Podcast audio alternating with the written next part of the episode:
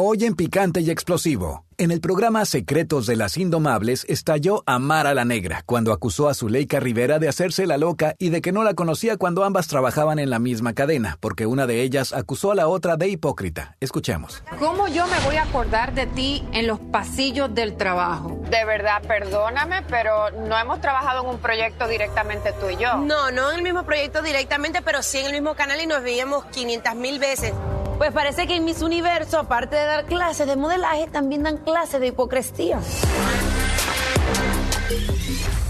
Y cambiando de tema, Laura Zapata fue reconocida por su labor de actriz en el Senado de la República de México y ahí, como siempre, sin tapujos, dejó ver su enemistad una vez más con su hermana Talía y opinó de los ataques que ha recibido Luis Miguel por estar demasiado delgadito. Escuchen lo que dijo. El sábado es cumpleaños de Talía, la vas a felicitar. Ay, qué bueno, gracias por recordármelo. Pues si me acuerdo el sábado le mando una felicitación.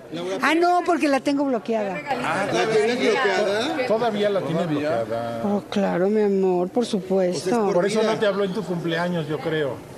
Ah, no, pues yo creo que sí. No, yo creo que no me habló por eso. ¿Qué opinión tienes de lo que ahora le sucede a Luis Miguel, que muchos lo critican por estar sumamente delgado? Oye, bueno, que ayer estuvo... Ya sabes que a la gente nunca le das gusto, pero yo vi a Luis Miguel divino, guapísimo. Creo que la novia que trae le ha hecho mucho bien.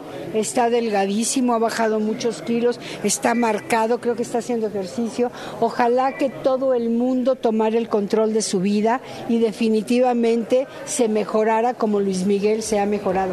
Me encanta. Y en otro tema, la prensa española afirma que Shakira y Gerard Piqué se dirigen a un nuevo enfrentamiento en las cortes por sus hijos Sasha y Milán.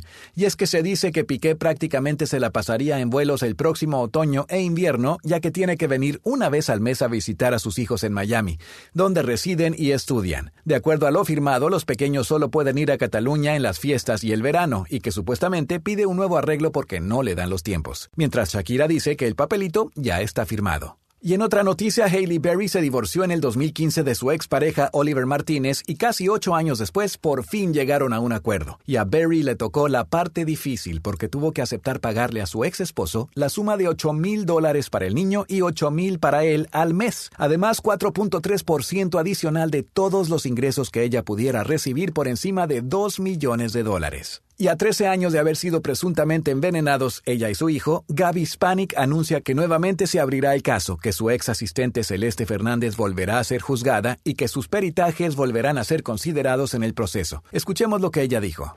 Ya aceptaron la queja de los peritos, ya la aceptaron y eso significa que van a hacer una investigación eh, de los hechos de aquel momento para que ustedes vean que yo nunca mentí. Yo no soy mentirosa, no tengo la, necesidad de mentir.